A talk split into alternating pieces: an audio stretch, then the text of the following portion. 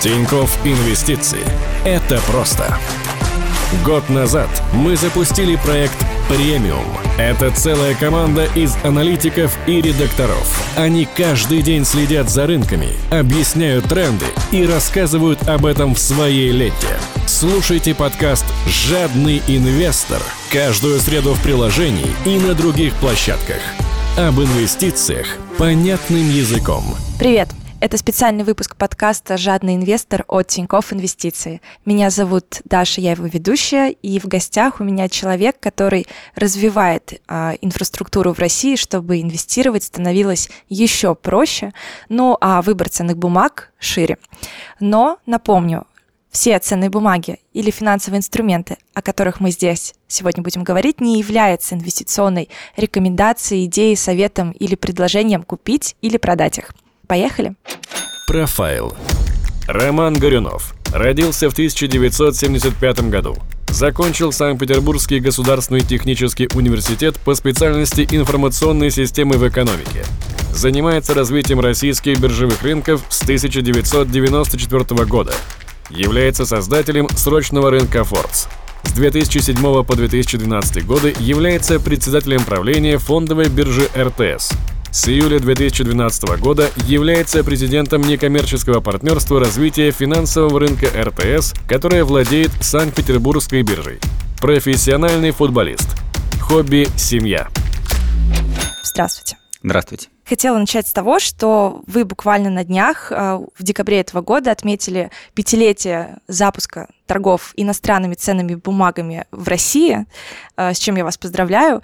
И неужели в 2014 году российский инвестор не мог купить э, акции Apple, Nike, то есть оказывается, прошло всего лишь пять лет, а такой бурный рост, то есть чего вообще начиналось? Ну, пять лет назад российский инвестор мог это сделать, только он должен был использовать э, западную инфраструктуру, стать клиентом какого-нибудь э, западного брокера и, соответственно, вывести деньги э, за пределы Российской Федерации и там, собственно говоря, это дело купить. А так вы привели эти деньги обратно в Россию? Ну, мы позволили им не уходить фактически из России, да, и сделать торговлю Apple в России такой же простой, как и, и другими э, российскими ценными бумагами. В этом, собственно говоря, и была цель. То есть было понятно, что у российских инвесторов есть спрос на э, торговлю на мировых площадках. Э, собственно говоря, он подтверждался и тем, что большинство российских брокеров имели там, кипрские представительства, брокеров и большое количество клиентов, собственно говоря, там открывало счета, и мы понимали, что такой спрос есть, и была задача предложить э, инфраструктуру в России, чтобы этот спрос удовлетворять. Ну, нам приятно, что помимо тех клиентов, которые, собственно говоря, были тогда, появилось большое количество клиентов, в том числе благодаря Тинькофф банку. А, спасибо, я передам коллегам, которые вам помогали в этом и делали это приложение. А, я, насколько замечаю, каждый квартал добавляется примерно там 100, 200, 300 новых а, ценных бумаг с иностранных бирж, и сейчас их, мне кажется, уже под полторы тысячи. То есть это огромный инструментарий, и вы активно добавляете каждый квартал новые инструменты по какому принципу вы выбираете а, эмитенты, а, чьи акции или, допустим, депозитарные расписки будут торговаться у нас листингованы на бирже? Да, безусловно, мы постоянно расширяем а, список инструментов. У нас есть договоренность с участниками торгов, что мы это делаем и будем продолжать делать. Во-первых, есть российское регулирование, которое ограничивает э, список бирж, э, листинг на которых признается достаточным для того, чтобы залистинговать в России э, ценные бумаги. Но при этом у нас есть собственная внутренняя методика. Мы отбираем бумаги с точки зрения надежности и ликвидности для того, чтобы ну, в максимальной степени предлагать российским инвесторам наиболее ликвидные и надежные ценные бумаги. Ну вот сейчас какие это биржи NASDAQ? Ну, в основном, ну, в настоящее время основной объем приходится на э, американские биржи. У нас э, торгуются акции Тинькова, которые залистингованы в Лондоне. Э, мы планируем существенно в следующем году расширить список площадок. Это Гонконг, это европейские площадки. Ну, то есть будем смотреть на расширение, географическое расширение площадок. Да, потому что я вот, например, как неквалифицированный инвестор, инвестор, мне очень грустно с того, что я могу инвестировать, вкладываться там либо в российские какие-то бумаги, либо там основной пул американских. А вот европейские мне вообще просто недоступны, потому что нет вот этого статуса.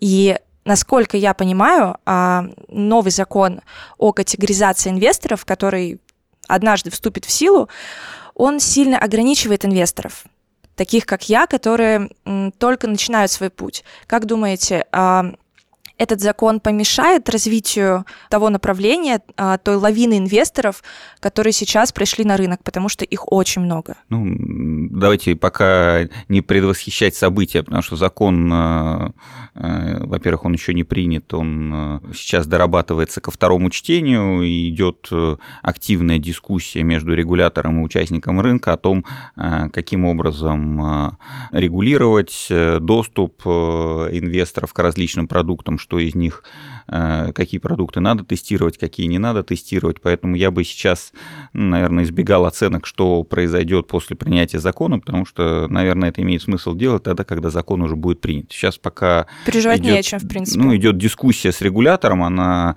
иногда носит острый характер, иногда менее острый характер. Э, там сейчас она конструктивная, соответственно, там участники рынка предлагают конструктивный подход э, с точки зрения тех задач, которые в законе э, обозначаются, и, по нашему мнению, там, те предложения, которые, собственно говоря, сформулировали участники рынка, э, саморегулируемые организации, э, они позволяют решить те задачи, которые ставятся при принятии этого закона. Ну, я надеюсь, что дискуссия, она, в общем, приведет к взаимоприемлемым решениям, и точно развитие рынка не остановится. Вот как раз хотела поговорить о больших числах, о а, а инвесторах, которые пришли на этот рынок буквально за последние два года, то есть их число фактически удвоилось, и самый большой прирост приходился на 2018 год.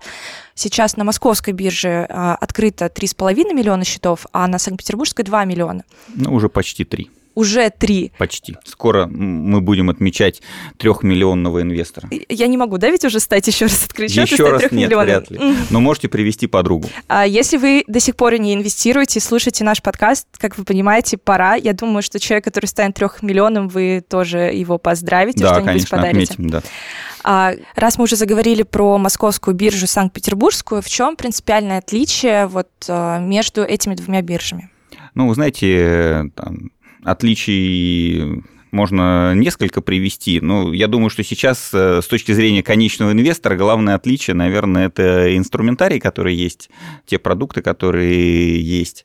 А, вообще сейчас, честно говоря, в мире ну, там, понятие биржи, оно чуть-чуть э, поменялось, да, то есть э, появилось большое количество разных пулов ликвидности, которые, собственно говоря, там носят название биржи, не носят название биржи, там MTF и Dark Pool и прочее, да, то есть это места, где участники рынка концентрируют ликвидность. Ну, вот, собственно говоря, там с этой точки зрения там есть э, один пул ликвидности Московская биржа, другой пул ликвидности Санкт-Петербургская биржа. Сейчас они фактически разделяются по, по продуктам. В основном, ну, то есть пересечений немного, в основном там одни продукты торгуются на Санкт-Петербургской бирже, другие на Московской. А если вот э, я как частный инвестор могу вложиться в московскую биржу и рассчитывать на то, что они зарабатывают благодаря тому, что э, люди стали инвестировать, приходит много новых людей. Могу ли я как-то заработать на Санкт-Петербургской бирже как инвестор? На акциях Санкт-Петербургской биржи вы имеете в виду? Э, да, безусловно, Санкт-Петербургская биржа – это ПАО, пока фрифлоут э, у нас акций не очень большой, мы планируем, вот сейчас у нас как раз проходит э, дополнительное размещение акций э, с целью повышения капитала э, Санкт-Петербургской биржи, и в следующем году мы рассчитываем сделать акции более публичными, предложить их широкому кругу инвесторов для того, чтобы те люди, которые торгуют на Санкт-Петербургской бирже, действительно могли разделить успех Санкт-Петербургской биржи и стать акционерами. Соответственно, мы надеемся, что там, в течение следующего года ну, акции будут э, предложены широкому кругу инвесторов и получат ликвидность, а инвесторы получат возможность э, поучаствовать в создании новой истории на, на российском рынке. А, ремарка для новичков. Free Float – это акции, которые находятся в свободном обращении, то есть есть какая-то часть, которая принадлежит владельцам или каким-то конкретным компаниям, а, а вот эта часть то, что вы покупаете с рынка. И Имеется в виду, что типа вы увеличиваете как раз вот эту долю, чтобы... Которая будет э, на рынке свободно обращаться. Наша идеология заключается в том, что мы, ну, мы считаем, исторически РТС э, развивалась как площадка участников рынка. Санкт-Петербургская биржа в этом отношении ну, преемник в некоторой степени. И, соответственно, мы считаем, что наиболее э, разумно, если там, ключевыми акционерами будут участники рынка. Сейчас главным акционером является некоммерческое партнерство РТС. Э, но вот в процессе дополнительного размещения некоммерческое партнерство самостоятельно будет снижать свою долю, а надеемся, что участники рынка и частные инвесторы будут повышать свою долю, и таким образом площадка будет продолжать развиваться как площадка участников рынка э, инвесторов. А, я читала новость, что а, Тинькофф Банк, его включат в индекс РТС, должны, по идее, включить или уже включили.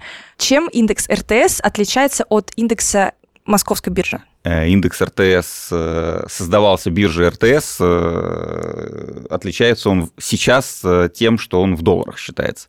Насколько я понимаю, составы они идентичны, просто индекс московской биржи считается в рублях, а индекс РТС считается в долларах. Но индекс такая вещь, который ценен в своей истории, да, и поэтому, собственно говоря, когда было объединение ММВБ и РТС. Э, ценность, одна из ценностей РТС, это индекс РТС, он до сих пор сохранился и продолжает свое развитие. На него торгуются деривативы очень успешно. Один из самых ликвидных контрактов, торгующихся в России, поэтому... Но отличаются они сейчас валютой. Хорошо, мы обязательно прикрепим а, тикеры этих индексов, а также фондов от Finex, которые позволяют а, вкладываться как раз в эти индексы и зарабатывать. Ну, а меня еще волнует, что ждать в 2020 году. То есть 2019 год, он был такой неопределенный с точки зрения рынков, а, а, Трампа и всего остального. То есть есть какие-то а, тенденции, которые в 2020 году продолжатся, или будет что-то новое? Как вы думаете? Вы знаете, я вот больше 25 лет на рынке, каждый год он, в принципе, тарит в себе неопределенности. И, в общем, собственно, рынок живет, потому что на рынке есть неопределенность. Если все знали, что будет завтра, то никакого рынка бы не было, потому что для того, чтобы был рынок, должны одни покупать и другие продавать. Это значит, что одни должны считать, что акции вырастут, а другие упадут, иначе просто сделок не будет. А, поэтому неопределенность сохранится, я вам гарантирую. И, в принципе, она всегда будет. Это, в общем, залог существования рынка. А, что касается тенденций, ну, естественно, что ситуация, она, с одной стороны, в Соединенных Штатах выборы в следующем году, поэтому вряд ли стоит ожидать каких-то очень больших катаклизмов. Ну, обычно в предвыборные годы политики стараются избежать каких-то катаклизмов, но никто не знает, потому что ситуация, она немножко странная вообще в мире, да, когда там большое количество инструментов торгуются с отрицательными ставками, и вообще все, все ставки находятся на историческом минимуме, э, то сложно прогнозировать, что будет с рынком, потому что это ну, выходит немножко за рамки очевидных понятий, я бы так сказал, да, ну, то есть вот, поэтому как вот это вот перекос, который сложился, он будет развиваться, сложно представить, но в России, мне кажется, вот благодаря тому, что низкая инфляция, ставки тоже на историческом минимуме и развитию технологий, мы видим ну, бум инвесторов, приход частных инвесторов. Я думаю, что эта тенденция в следующем году она сохранится, а может даже усилится. И мне кажется, это будет одним из драйверов развития российского рынка на ближайшие годы. Кстати, в мире существует всего 69 отраслей, и к каждой отрасли Санкт-Петербургская биржа предоставляет доступ в виде конкретных акций компаний. Если мы говорим про то, что примерно полторы тысячи бумаг э, иностранных торгуются на бирже, то стоит упомянуть, сколько вообще этот объем торгов. То есть это говорит о каком-то спросе на эти бумаги. Он есть? Да, безусловно, ну, спрос, спрос безусловно есть, причем он не просто есть, он э, увеличивается. В 2019 году мы растем примерно 6% в месяц, объемы торгов растут. Вот на прошлой неделе у нас был рекорд 190 миллионов долларов дневного оборота. И вот вы подчеркивали, что мы действительно листингуем бумаги. Вот сейчас в ноябре сделки совершали инвесторы с 1188 бумагами. То есть практически 1200 бумаг э, эмитентов э, российские частные инвесторы покупали или продавали на Санкт-Петербургской бирже в ноябре это рекорд. А сколько еще можно добавить бумажек, чтобы было еще больше? Ну, вы знаете, у нас цель, чтобы было порядка трех тысяч бумаг, ну, из разных юрисдикций. Э, соответственно, ну, вы отмечали, что мы примерно по 100-150 бумаг в месяц добавляем э, с американских бирж, но мы будем расширять, и, в общем, цель у нас примерно 3000 бумаг.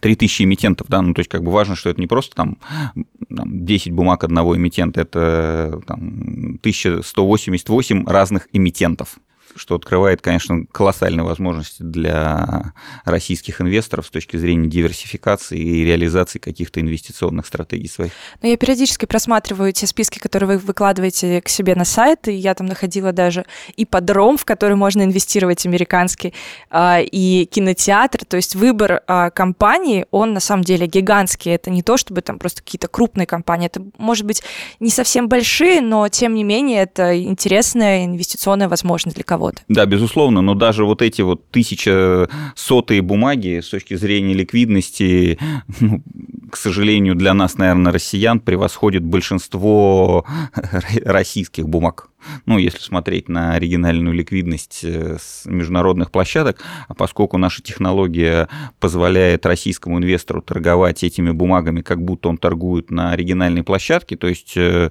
э, по принципу best execution, если в России не хватает ликвидности, то мы обеспечиваем execution по ценам международных площадок, ну, в частности, американских. Соответственно, инвестор как бы ничего не теряет от того, что он торгует в России, потому что по ценам он торгует по тем же, по которым он бы торговал в Америке непосредственно. А правильно я понимаю, что инвестор может торговать на Санкт-Петербургской бирже с 10 утра до 2 часов ночи? Да, все правильно. Скоро с 5 утра сможет. С 5 утра? Ну, скоро, вот когда мы запустим... Азиатские биржи, да, наверное? Да, да, да. да. А, хорошо, как вот этот день разделить по ликвидности? То есть есть же постмаркет, премаркет, когда бумаги наиболее ликвидны, когда вы обращаетесь, а, когда вы за счет внутренней ликвидности предоставляете эти бумаги, или когда вы а, обращаетесь как раз к американским зарубежным биржам? Ну, безусловно, там, самые ликвидные периоды приходятся на периоды, когда в Америке открыты торги, открытие, закрытие, вот. Но стоит отметить, что, в принципе, ликвидность э, и утром, и с 10 часов утра э, уже очень приличная, она растет с каждым днем. И это говорит о том, что ну, просто даже за счет э, там, российских частных инвесторов, конечно, если вы придете утром покупать Apple на 10 миллионов долларов, вряд ли вы его купите, ну, будем честны, вот, по нормальной цене. Но вот для, там, если ликвидность среднестатистического инвестора смотреть, то она вполне приличная, и утром уже, соответственно, ограничений для большинства инвесторов по ликвидности в утренние часы, они их, наверное, не ощущают, но, соответственно, когда открывается Америка, в принципе, никаких ограничений по ликвидности не существует, потому что если внутренней ликвидности не хватает, вы получаете цены по ликвидности международной, с этой точки зрения никакого ущерба там не существует. В постмаркете тоже есть э, объемы, опять же, поскольку есть рутинг, то они адекватны тем, что есть э, на американских площадках. Скорее всего, ну, то есть большинство э, историй, связанных с постмаркетом, они связаны с тем, что выходят какие-то новости после закрытия рынка, и инвесторов есть возможность отыграть эти новости. Соответственно, многие этим пользуются. Но многие американские компании отчитываются ночью. Да, да. Вот. Ну, соответственно, вы можете это сделать либо в постмаркете, либо утром, когда Америка еще закрыта, но уже российский рынок э, открывается, и, соответственно, в этот момент уже можно совершать операции. Забавный факт, что очень многие инвесторы стали инвестировать благодаря тому, что появилась э, такая форма, как индивидуальный инвестиционный счет. А, когда вы можете получить налоговый вычет от государства, то есть не платить налоги на прибыль, которую вы получили с а, покупки или продажи акций. Сейчас как раз декабрь, когда очень многие открывают ИИС. Самое время для того, чтобы э, это сделать. Что бы вы купили на ИИС? Ну, вы знаете, э, есть стереотипы, что ИИС – это в основном инструмент для там, пассивных инвесторов, хотя, на мой взгляд, это очень открывает широкие возможности различным инвесторам, не только консервативным, но и активным инвесторам, которые много работают на рынке. Поэтому здесь, наверное, то есть действительно можно сказать, что ИИС – это один из очень существенных факторов, который привел э, дополнительно большое количество инвесторов на российский рынок. Мы должны это отметить отметить. Это, правда, очень хорошо, и хорошо, что они развиваются. Сейчас есть дискуссия о э, расширении возможностей на ИСов, и увеличении суммы, и там, появлении ИСов третьего типа, поэтому мы всячески приветствуем. Мне кажется, это очень хороший фактор для российского рынка.